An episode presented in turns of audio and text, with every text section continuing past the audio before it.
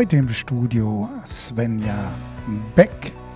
Wer Svenja noch nicht kennt oder ja, ich sag mal so ein bisschen was, Nachtcafé, Stern, Südwestdeutscher Rundfunk, Hessischer Rundfunk, deutschlandweit bekannt und es geht um ein Thema, gefährliche Beziehungen. Ich begrüße ganz herzlich im Studio Svenja Beck. Hallo Svenja. Hallo Jürgen. Grüß dich. Schön, dass du da bist. Wir haben vor vier Wochen das erste Mal Kontakt aufgenommen und du warst dann äh, gleich zum Gespräch oder wenige Tage später zum Gespräch dann bei uns hier im Studio.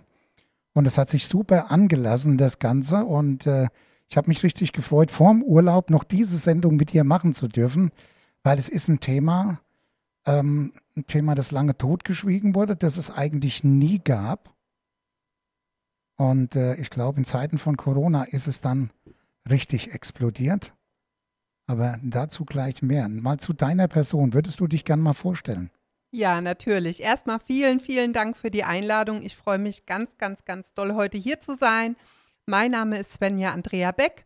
Ich bin 38 Jahre alt, habe drei Kinder im Alter von 18, 15 und 7 Jahren und ich habe fünf Jahre lang in einer narzisstischen Missbrauchsbeziehung gelebt, habe zwei Femizid, Mordversuche hinter mir und bin dankbar, dass ich heute hier stehen darf und euch davon erzählen darf und euch vor allen Dingen Mut geben kann, wie man aus diesen Beziehungen rauskommen kann.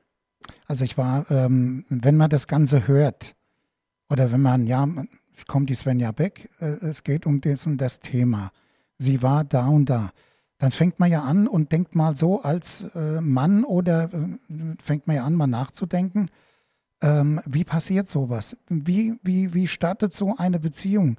Gibt es da nicht von Anfang an irgendwo ein Zeichen, ja, dass man sagt, ich habe das Zeichen nicht gesehen oder waren da die Schmetterlinge zu wild unterwegs, dass man das nicht wahrgenommen hat? Ja, ähm, du hast es am eigenen Leib erlebt, ja, was deine Seele durchgemacht hat, ja. Das kann sich jemand doch gar nicht vorstellen oder nur annähernd vorstellen. Ja, das stimmt absolut. Ähm, also es ist so, dass es sehr wohl Anzeichen gibt am Anfang der Beziehung, wenn man diese Anzeichen denn kennt. Aber leider ist es ja so, dass das Thema totgeschwiegen wird und dadurch man auch die Anzeichen nicht so schnell erkennen kann, wie wenn man weiß, was da passiert. Und ähm, ich habe meinen Ex-Partner damals in einer schwierigen Situation kennengelernt. Ähm, ich war gerade von meinem Mann frisch getrennt, als wir zusammenkamen.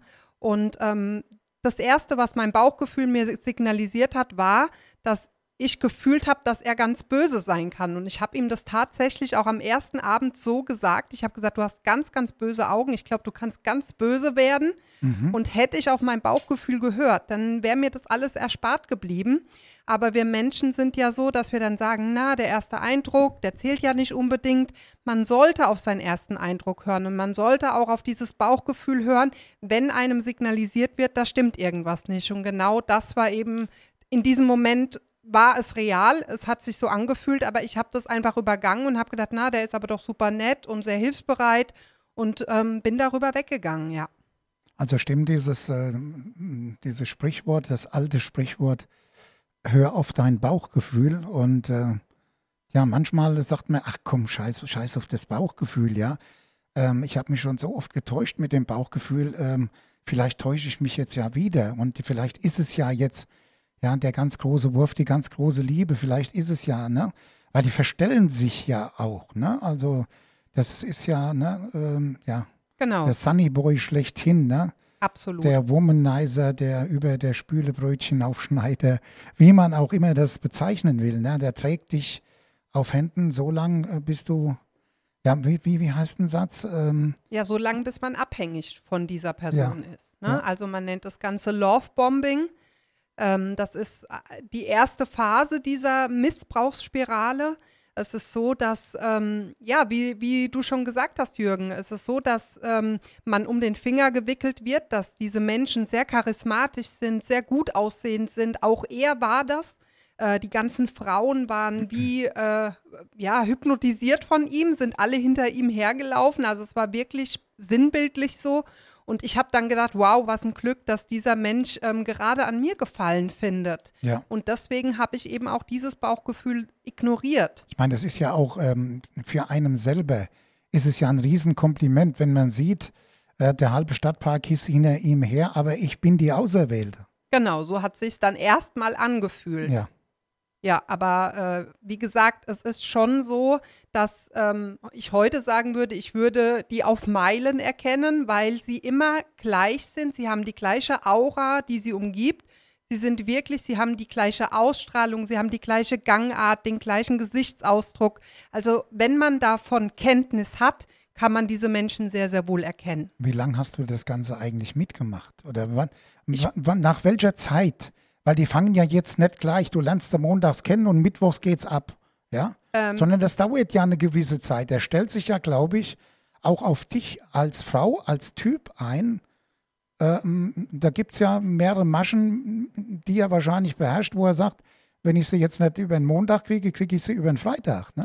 Genau, das ist eigentlich eine ganz einfache Situation. Diese Menschen kommen meistens in das Leben eines empathischen Menschen, wenn sie äh, merken, dass es einem nicht so gut geht. Und in diesem Augenblick, wo es mir ja nicht gut ging, habe ich ihm ja mein Herz geöffnet, weil ich gemerkt habe oder gefühlt habe, dass ich ihm in diesem Moment vertrauen konnte. Er hat alles für mich getan, er hat für mich gekocht, er hat mich auf Händen getragen, mich eingeladen. Ähm, also lauter so Dinge, wo man ja als Frau auch ähm, ja, ich sag mal, wo es leicht ist, dann auch als Frau sich so fallen zu lassen. Und ähm, das ist einfach der Punkt, wo ich ihm mein Herz geöffnet habe und wo ich ihm auch meine Fehler, wo ich gedacht habe, ich habe Fehler gemacht, geöffnet habe. Du hast und, ihm also praktisch ähm, eine Anleitung genau. gegeben. Genau. Ich habe ihm die Anleitung gegeben, wie er mich hinterher missbrauchen kann und was er alles gegen mich verwenden kann. Und ähm, da schleichen die sich ganz, ganz, ganz, ganz leicht immer in die Seele des Menschen ein. Und man nennt das Ganze auch Mikrogewalt. Das kommt natürlich nicht, dass sie auf einmal hergehen und ganz böse Sachen sagen oder einen schlagen sofort. Ne? So stellt man das immer hin, aber es ist natürlich nicht so. Es fängt ganz schleichend an. Das nennt man Mikrogewalt. Also immer so kleine Stiche, so wie, ähm, ja, du bist zwar eine tolle Frau, aber kochen kannst du ja nicht richtig. Oder ähm, ähm, ja, das wird an dir schon gut aussehen, was du da anhast an der Kleidung, aber ähm, mit 10 Kilo weniger wäre es vielleicht auch in Ordnung. Also solche Dinge, immer so Dinge, die einen unterschwellig treffen und die von außen man auch als sehr lustig erstmal darstellen kann. Ne? Das kann man ja so rüberbringen, ne? Genau. Also äh, sieht super an dir aus, aber mit 10 Kilo weniger, ne? Wow, ne? Genau, richtig. Und da sagt man, ja gut, ich habe da ein bisschen und da ein bisschen man ist ja da empfänglich dafür, wenn man sich selber, obwohl es gar nicht wahr ist, dann sagt man, ja, ich könnte ja mal ein paar Kilo weniger haben, ne? Ja, ja. ja um dem anderen noch besser zu gefallen. Aber das ist dann schon so ein bisschen der Einstieg, oder? Genau, das ist so der Einstieg oder auch, dass dann, wenn andere Männer schauen, oh, die gucken, weil du so komische Schuhe anhast oder also immer ähm, das Negative hervorgehoben. Und da fängt diese Gewalt schon langsam an. Man wird immer mehr nach unten gedrückt. Ja, das Selbstbewusstsein wird extra nach unten gedrückt, so dass man immer weniger von sich selber hält und immer mehr denkt, oh je, was denken die anderen von ein? Also das schwächelt. Und irgendwann kommt man an einen Punkt, wo es so schlimm ist, wo er dann wirklich auch die gesamte Gewalt physisch und psychisch rausholen kann und man dann gar keine Chance mehr hat, da rauszugehen, weil man auch die Kraft irgendwann gar nicht mehr hat, weil man sich so schlecht fühlt. Mhm. Dann würde ich sagen, wir machen einen kleinen Cut. Wir machen Musik und zwar, wir haben das vorher so ein bisschen abgesprochen. Es hört sich manchmal komisch an, aber es passt zu der Situation, passt aber vielleicht jetzt nicht zum Ende von unserem Talk. Aber trotzdem, äh, lass es Liebe sein, weil man hofft ja immer, ja, er hat ja recht, aber, ne? Aber warum sagt er mir das jetzt so? Kann er das nicht ein bisschen netter sagen? Na, es, ist, es ist doch Liebe, ich liebe ihn doch. Ne? Warum, warum macht er das mit mir? Ja. Und deswegen haben wir gesagt, wir machen ganz einfach Rosenstolz. Lass es Liebe sein. Hast du nur ein Wort zu sagen, nur ein Gedanken, dann lass es Liebe sein. Kannst du mir ein Bild beschreiben mit deinen Farben, lass es Liebe sein. Und du gehst, wieder gehst. Schau mir noch mal ins Gesicht, sag's mir oder sag es nicht. Dreh dich bitte noch mal um und ich seh's in deinem Blick. Lass es Liebe sein.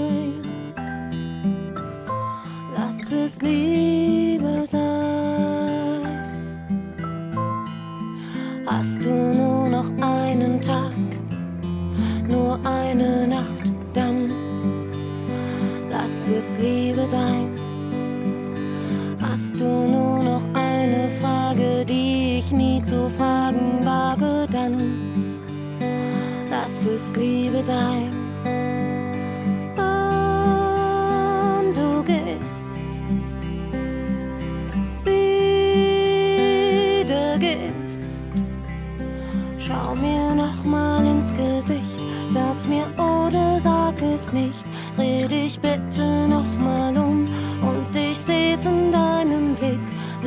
Es Liebe sein.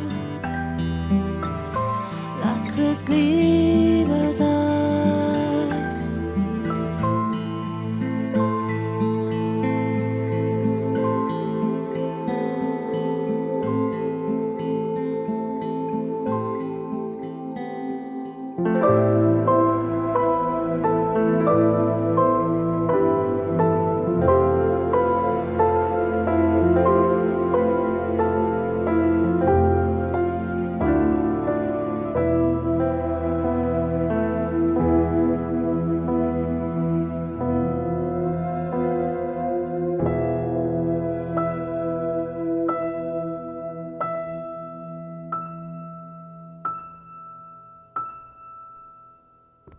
Tja, bis zum letzten Bing.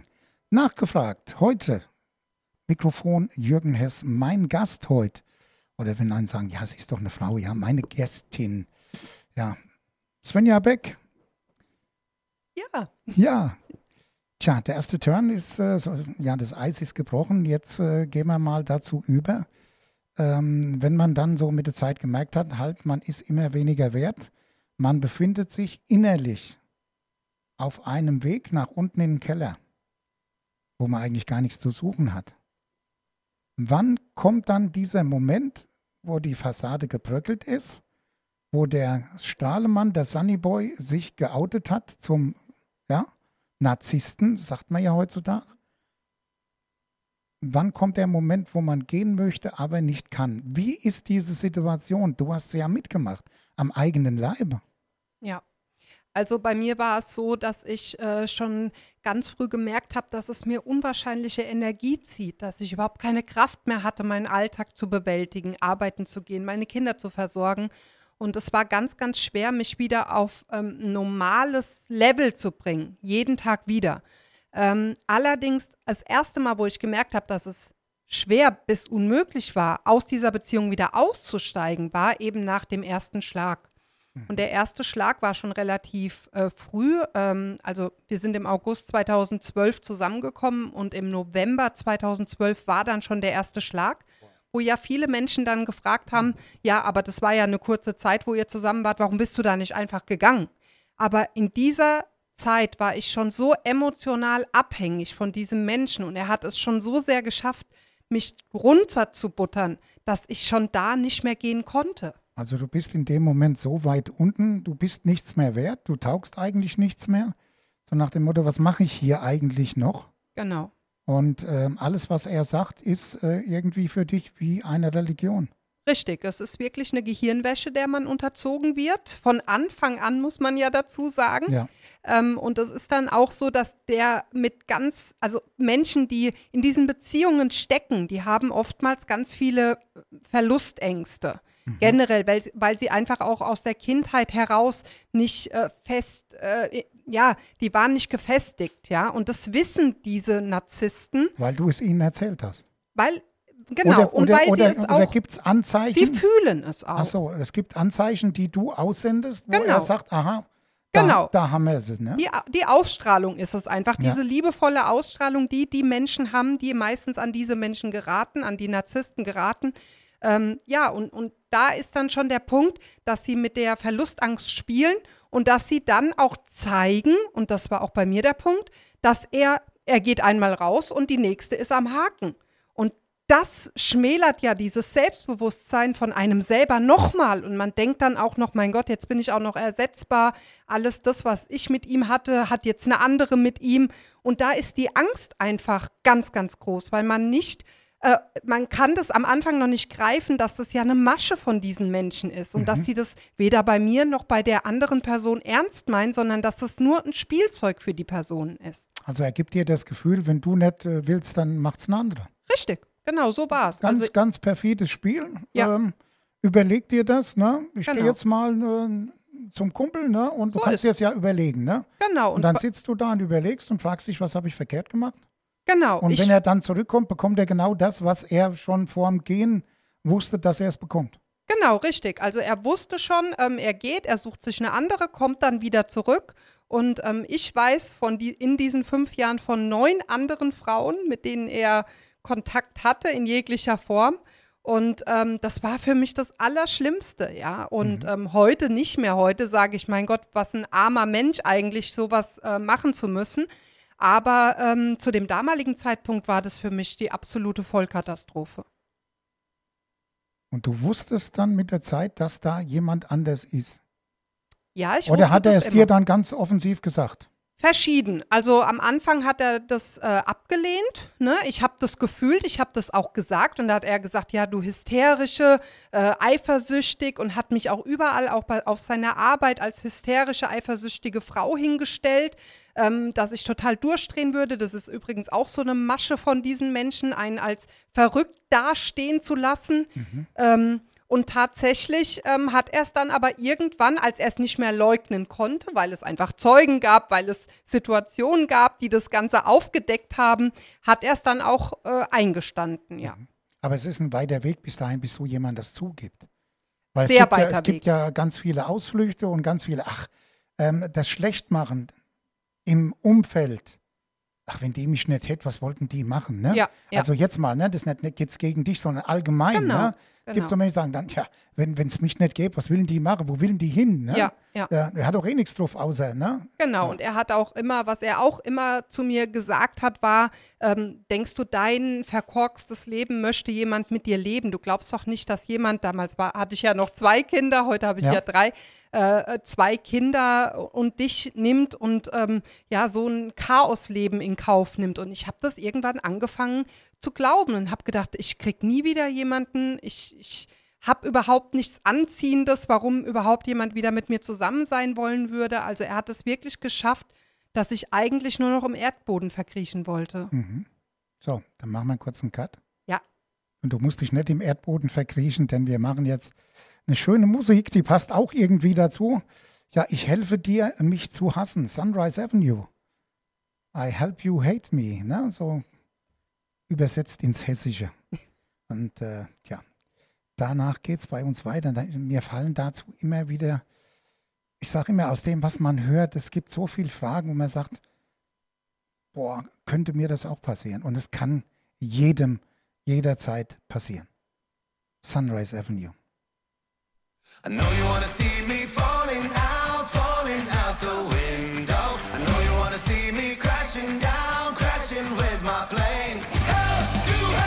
Sunrise Avenue bei Radio MKW nachgefragt.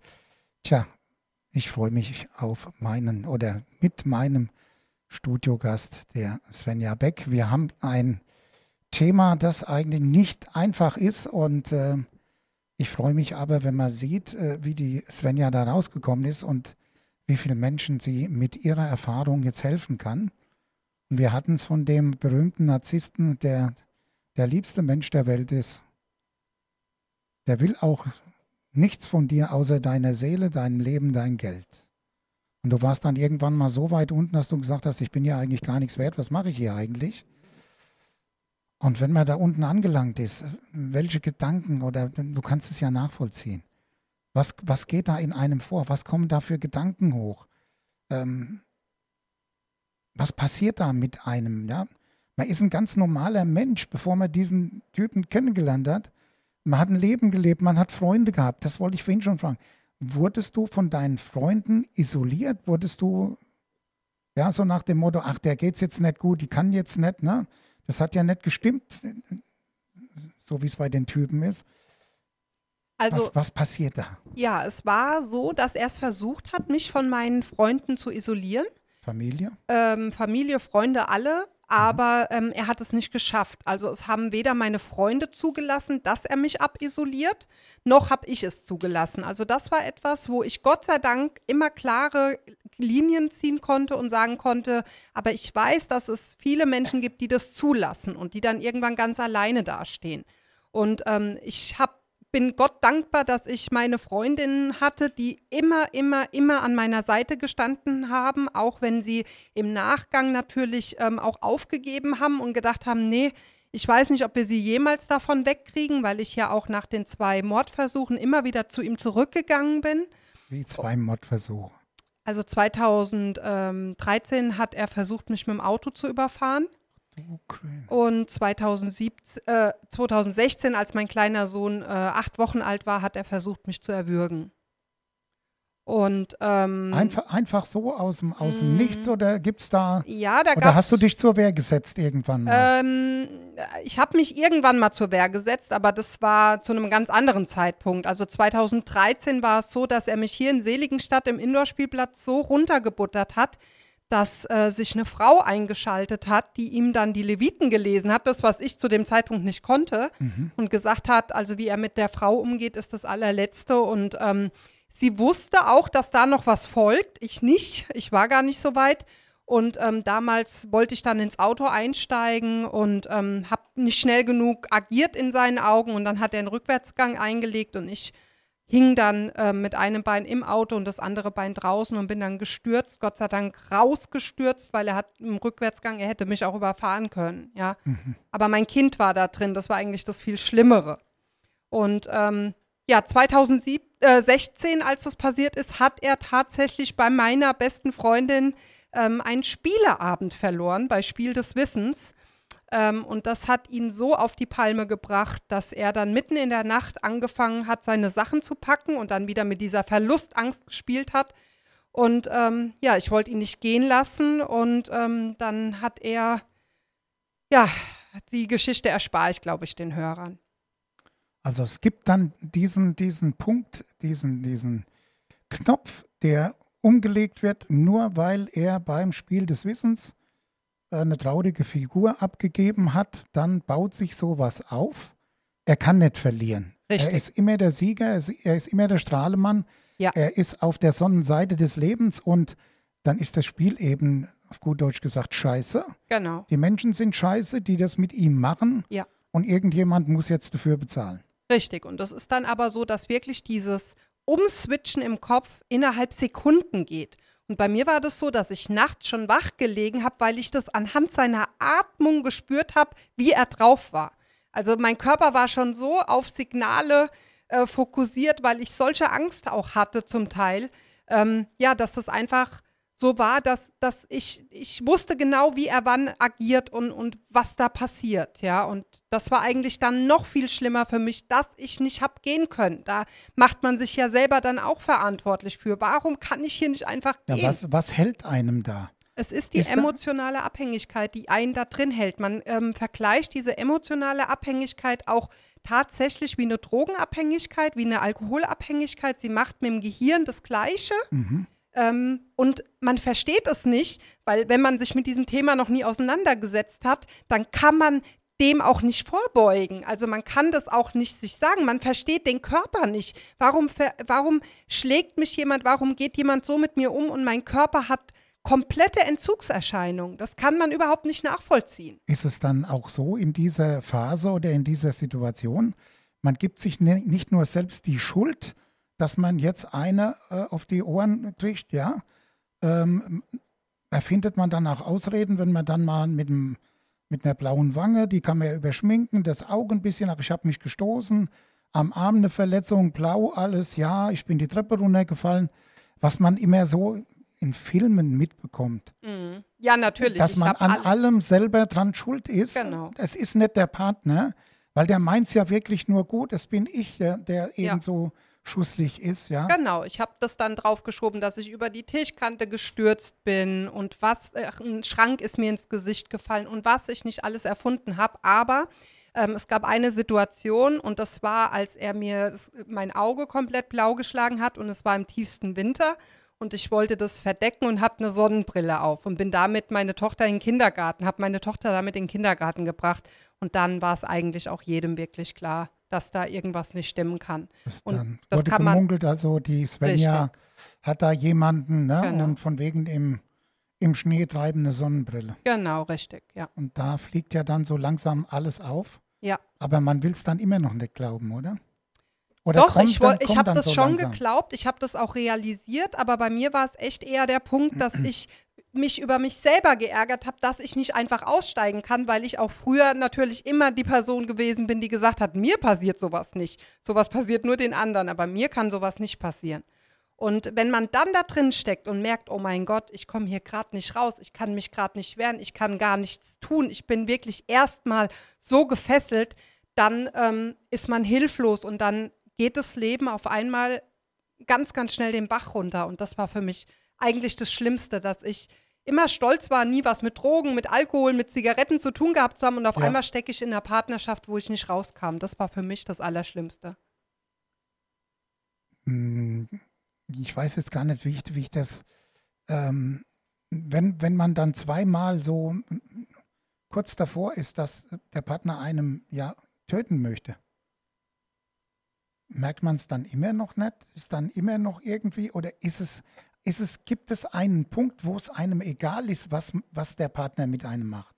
Gibt Äh, es diesen Punkt oder setzt da nicht irgendwann dieser Instinkt ein, dieser Überlebensinstinkt? Mhm. Bis dahin und beim nächsten Mal, egal was ich in die Finger bekomme, wirst du derjenige sein. Ja, das ist auch passiert. Ich habe irgendwann mal zu ihnen gesagt, äh, wenn du mich noch einmal anfasst, noch einmal schlägst, wehre ich mich. Das habe ich dann auch getan, habe natürlich die volle Breitseite zurückbekommen, weil bei einem Typ, der ja 1,86 groß ist und äh, ja doppelt so breit ist wie ich, auch kein Wunder. Ähm, aber es kommt erstmal der Selbsterhaltungstrieb und dann schwindet die Kraft so sehr, dass man irgendwann denkt, ich will eigentlich nur noch meine Augen zumachen und nicht mehr aufwachen. Also ich hatte ganz oft Gedanken, dass ich nicht mehr kann, dass ich auch die Kraft nicht mehr habe. Aber es gab immer einen Punkt, der mich gehalten hat und das waren meine Kinder und Ja. meine Kinder dann auch diejenigen, für die ich aus dieser Beziehung ausgestiegen bin. So, wir machen wieder einen kurzen Cut und äh, ja, Fragen über Fragen. Ja, wenn man das Ganze so hört und dann fragt man sich, gibt es so Menschen eigentlich wirklich und wie bist du aus dem Ganzen dann rausgekommen? Ja, ich habe dann irgendwann, ähm, habe ich den Tipp bekommen von meiner Mama, die gesagt hat, ich glaube, du bist mit einem Narzissten zusammen. Und ich habe damals ungelogen, das war ja vor etwas mehr wie neun, acht, achteinhalb Jahren, sagte ich zu ihr wortwörtlich, was willst du denn jetzt mit dem Blumengedöns? Weil ich das Wort Narzisst in dem damaligen Zeit, zu dem damaligen Zeitpunkt noch nicht kannte. Ja, Und sie hat gesagt, belest dich mal. Und das ist mir dann wie Schuppen von den Augen gefallen, weil ich gedacht habe, das gibt es doch nicht. Wie kann denn jemand meine Geschichte, die ich tagtäglich erlebe, niederschreiben? Und habe mir dann das Buch Wie schleichendes Gift gekauft von Christine Merzeder. Und dieses Buch hat wirklich mein Leben gerettet. Ja, ähm, es, es war meine Geschichte eins zu eins niedergeschrieben, so wie es auch ganz, ganz viele andere Menschen erleben. Und ich konnte anfangen, mit dem Buch zu arbeiten, mit meiner Therapeutin zu arbeiten, mit, mein, mit meiner Familienhelferin zu arbeiten und habe dann aber trotzdem noch mal anderthalb Jahre gebraucht, um letztendlich am 3. April 2017 aus dieser Beziehung aussteigen zu können. also obwohl du dann schon für dich etwas gelernt hast über dein Leben in der Situation, in der du steckst, hast du das Ganze noch anderthalb Jahre mitgemacht. Genau. Also ich habe dann wirklich es noch äh, lange gebraucht, um das zu verinnerlichen, um zu verstehen, was die Abläufe sind. Und als ich ihn irgendwann so genau analysieren konnte, dass ich gesehen habe, was da passiert und ich wusste, jetzt kommt das und das und das, dann war irgendwann der Schalter umgelegt und es war in einem Urlaub, wo wir gerade ähm, in Nürnberg in den Zoo wollten mit unserem gemeinsamen Kind. Und da habe ich, in diesem Moment habe ich gefühlt, jetzt ist Schluss. Und das habe ich ihm ruhig äh, gesagt und er ist ganz ruhig geblieben. Ähm, ich glaube, er hat gewusst, dass das jetzt wirklich dieser endgültige Cut ist und das war es dann auch. Er Und hat wahrscheinlich schon gemerkt an deinem Verhalten, dass du ich dich selber abkapsel. schlau gemacht hast, ja?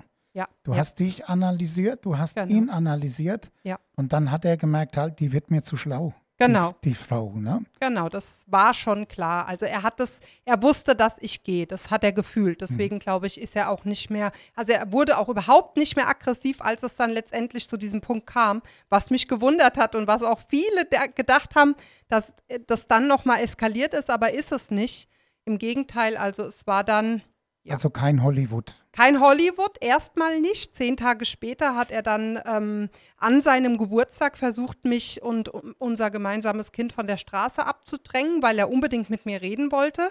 Ähm, ist dann sturzbetrunken ähm, in den Ostersonntagsgottesdienst gekommen bei uns in unserem kleinen Dorf, was sehr peinlich war. Und ja, dann habe ich zu Gott gebetet und habe gesagt, wann hört das hier alles endlich auf? Bin nach draußen gegangen und hatte die Kraft, ihn wieder wegzuschicken. Und das hatte ich vorher eben einfach nicht. Mhm. Und das war der Punkt, das war das Ende dieser schlimmen Beziehung. Tja, man geht davon aus, dass er dann aber schon wieder eine neue auf der Liste hatte, mit der er das Gleiche wieder. So, Ja. lang, so lange, bis, bis die Frau dann äh, weiß, um was es geht Richtig. und sich wehrt und aus dem Ganzen rausgeht. Ja. Äh, dann, bis dahin muss er ja wieder die nächste haben, weil er kann ja nicht ohne, so wie sich das Genau. darstellt. Ne? Ja, das war bei ihm aber nie eine Schwierigkeit, weil wie gesagt, ähm, es war Gut eher die Schwierigkeit, ne? welche gefällt ihm und welche ist auch sehr nah an mir. Und ähm, die Frau, die nach mir kam, ist einfach ein Engel an Mensch. Und ähm, ja, das war dann einfach der Punkt, wo er wirklich äh, wieder andocken konnte. Und ähm, ja, wir sind mittlerweile ganz eng befreundet und sie ist einer der Personen, die mir am nächsten ist. Und ich muss einfach sagen, dass uns es wundert, dass er eigentlich jemand gefunden hat, die so gleich ist wie ich, dass es für uns schon unheimlich war. Wie muss das für ihn gewesen sein? Aber daran merkt man einfach, dass diese Menschen nach einem Schema vorgehen und dass es nicht um die einzelnen Menschen oder Persönlichkeiten geht. Also sie muss nur so ähnlich aussehen, die Größe haben.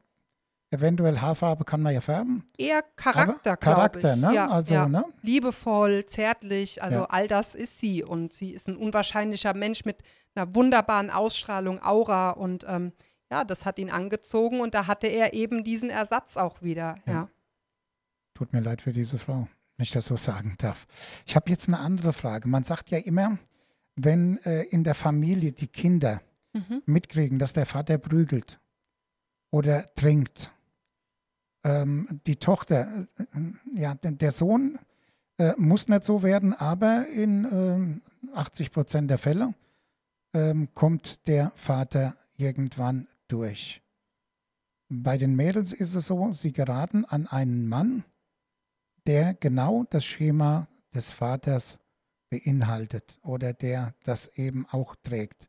Ja. Ist es ein Gesetz der Serie, selbst wenn sie bei dem ersten raus ist und sie geht wieder raus, sie möchte das Leben wieder spüren, sie ist unterwegs, wie hoch ist die Gewissheit, dass sie genau wieder diese Typ Mann oder er diesen Typ Frau begegnet, sich verliebt und das Ganze wieder von vorne anfängt und es durchzieht, obwohl er genau weiß, was am Ende steht. Ähm, das sind, da gibt es zwei verschiedene Faktoren. Ähm, der erste Faktor ist, ähm, inwieweit schiebt die, also schiebt die betroffene Person das nur auf den anderen und tut sich selber nicht reflektieren. Wenn ich das nur auf den anderen schiebe und meine Anteile daran nicht erkenne und nicht sehe, ähm, wird mir das immer wieder passieren. Wenn ich aber daraus lerne und auch an meinen Defiziten, die ich ja habe, weil das ja wie ein Zahnrad ineinander greift, ähm, wenn ich daran arbeite und wenn ich lerne, dass ich erstmal mich selbst lieben muss, bevor mich jemand anderes lieben kann und meinen Selbstwert wieder erhöhe, indem dass ich mir auch was wert bin, ähm, dann wird es sehr schwierig für die Person wieder Gefallen an mir zu finden, denn dann strahle ich ja eine Sicherheit aus, die diese Personen ja ganz bewusst meiden. Du bist, äh, ja, du bist nicht mehr die Person, die er kennengelernt hat. Genau, Du genau. bist nicht gefügig. Richtig. Und Du deswegen würde. funktionierst nicht. Ja, genau. Deswegen würde er heute überhaupt gar keinen Gefallen mehr an mir finden, weil ich so eine starke Persönlichkeit geworden bin. Er könnte damit überhaupt nicht umgehen. Haben diese Menschen dann Angst vor starken Personen? Sie würden das nicht zugeben, aber innerlich natürlich, weil sie ja ihr Selbstwert durch andere Menschen erhöhen müssen. Äh, Sie würden so etwas ja wie Gewalt, äh, egal ob psychisch oder physisch, nicht anwenden müssen, wenn ihr Selbstwert normal wäre. Und sie erhöhen sich dadurch, indem sie andere Menschen Gewalt antun. Und ähm, dadurch sind sie natürlich auch bei Menschen, die äh, stärker sind, die eine Ausstrahlung haben, die eine starke Persönlichkeit sind, äh, kommen die gar nicht einem näher, weil sie, ja, sie, sie können da nichts von gewinnen, ja. Sie haben davon nichts, sie haben Ja. keinen Gewinn dadurch. Ja. Ja, es ist schwer zu begreifen. Und äh, ich sag mal jetzt, wir haben ja diese Pandemie hinter uns. Mhm. Ne? Viele sagen, ja, da kommt noch was, ja, lasse kommen. Ne? Der menschliche Körper ist so gebaut, dass er alles wegsteckt. Und den einen oder anderen, ist, das ist, hört sich zwar blöd an, aber der ein oder andere wird es nicht packen. Ähm, egal, ob ich das bin, ob das andere sind, aber es geht immer weiter. Äh, Wir stellen uns auf jede Situation ein, wir stellen uns auf die Krankheiten ein. Sonst gäbe es die Menschheit schon lange nicht mehr. Wie war Corona? War das nochmal so ein Auslöser, wo es richtig geknallt hat in den Familien? Der Vater ist zu Hause, der macht Homeoffice, der ist ständig da.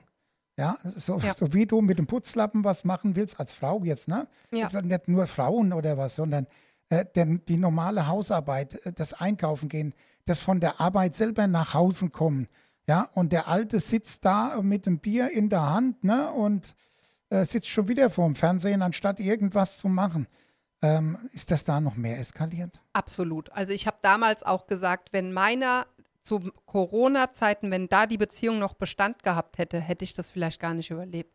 Weil ich, ich will mir das Ausmaß gar nicht vorstellen. Die sind so aggressiv, wenn sie auch nicht flüchten können. Ähm, das kann man sich überhaupt nicht vorstellen. Dadurch wird ihr Radius immer begrenzter und dadurch steigt auch diese Aggressivität. Und ähm, natürlich ist es gut für das Thema gewesen, dass man bei Cor also äh, als Corona begonnen hat, auch direkt auf dieses Thema aufmerksam gemacht hat. Aber ähm, die Betroffenen waren einfach so viel mehr und ähm, es ist der absolute Wahnsinn, wie viele Menschen sich dann auch bei mir und bei, bei unserem Verein, auf den ich gleich zu sprechen dann noch komme, ähm, gemeldet haben. Es, es hätte ich niemals gedacht, dass es so viele Menschen sind. Dass es da eine riesen Dunkelziffer gibt, Ja. das war jedem klar. ja, Ähm, wo man früher immer gelacht hat, ist, wenn eine Frau von 1,56 Meter einen 2 Meter Bär äh, durch die Wohnung treibt, ja, äh, Gläser, Teller, äh, Tassen, äh, Bratpfannen äh, da Party haben, ja, ähm, dass so jemand sich das gefallen, das hätte man sich nie vor. Also ich hätte mir das früher nicht vorstellen können. ja, Aber das, später wurde das dann eben auch so rübergebracht, äh, das gibt es auch in anderer Form, wenn du da an die richtige kommst. Richtig. Ist Party im Himmel, ja. Absolut. Es gibt es auch umgekehrt, bin ich voll dafür. Und ich habe dann damals, äh, also als die Aufklärungsarbeit begonnen hat, habe ich vor zwei Jahren ähm, den Verein gegründet, To Be Toxische Beziehungen überwinden e.V. Und wir kümmern uns um Betroffene, wir fangen sie auf. Wir haben eine virtuelle Selbsthilfegruppe in Facebook, die hat mittlerweile 9600 Mitglieder. Das ist eine ganz heftige Zahl. Und ja, wir freuen uns, wenn Sie den Verein unterstützen und wenn Sie betroffen sind, dürfen Sie jederzeit sich an uns wenden. Wie schwer ist es für die Frauen, sich da ähm, ja, zu outen? Mittlerweile nicht mehr so schwer, dadurch, dass ich ja das auch erlebt habe. Also das ist nochmal ein anderer Knackpunkt, wie wenn man jetzt an öffentliche Stellen geht.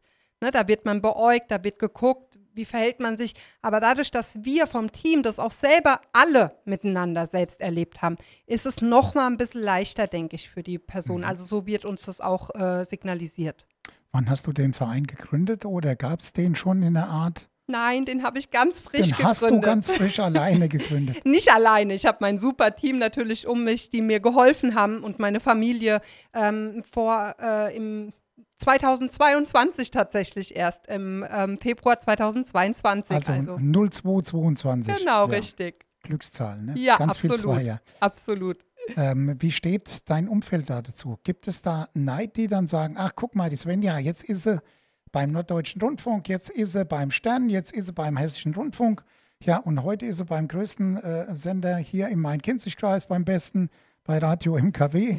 Und äh, gibt es da irgendwie auch Neid, Ja. Missgunst? Also- Die nutzt das jetzt aus, weil sie da an so einen Typen geraten ist, ne? Äh, natürlich. Man hat äh, immer, wenn man in der Öffentlichkeit in irgendeiner Form steht, auch Neider. Das gehört einfach dazu. Aber ähm, mein Sichtpunkt geht immer auf die Betroffenen und, und auf das, wo ich Hilfestellungen geben kann.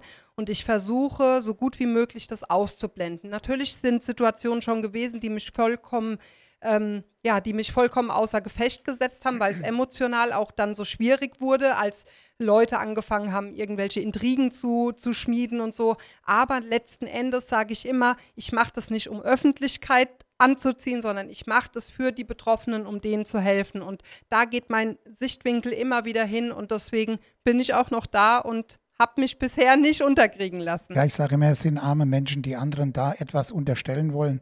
Äh, Ob es der Neid ist, äh, äh, Missgunst oder ganz einfach nur Bösartigkeit, weil man das Gleiche nicht hinbekommen hat im Leben. Ja, ich sag mal, wir werden noch einige Sendungen zusammen machen. Es gibt, es ist ein sehr, sehr großes Thema. Es kommt jeden Tag was Neues dazu. Du bist ausgebucht bis in den November oder Ende November. Ende November. Das heißt, du wirst dann irgendwann zu mir in die Morning Show kommen von 8 bis 12 morgens Das hier bei. Radio MKW. Und ähm, ich danke dir, dass du hier warst. Danke für, du hast ja praktisch wieder alles offengelegt. Es ist ja immer wieder, ein, ein, entschuldige den Ausdruck, es ist ein seelischer Striptease. Das Du stimmt. machst es immer wieder, ja. Richtig. Du tust dir immer wieder weh, du erlebst es immer wieder. Aber Naja, ich glaube weh auch tue nur, ich mir nicht mehr, aber es ist Es schon hilft. so, dass es, ja, es ist schon so, dass es was mit einem macht. Aber ich mache es ja dafür, um anderen zu zeigen, du bist nicht alleine. Das ist mein Standpunkt. Du bist nicht alleine mit dieser Situation. dann danke ich dir ganz herzlich. Danke. Wir haben einen Titel zum Abschluss. Ähm, sie sagte, ja, da gibt es einen Titel von äh, Maite Kelly. Und da habe ich gesagt, ja, ähm, und da sagt sie, ja, ich drehe mich nie wieder um. Wir bedanken uns ganz herzlich, die Svenja und der Jürgen hier Dankeschön. bei Nachgefragt. Nach uns ab 19 Uhr, nach den Nachrichten, der Olli mit Once Up a Time.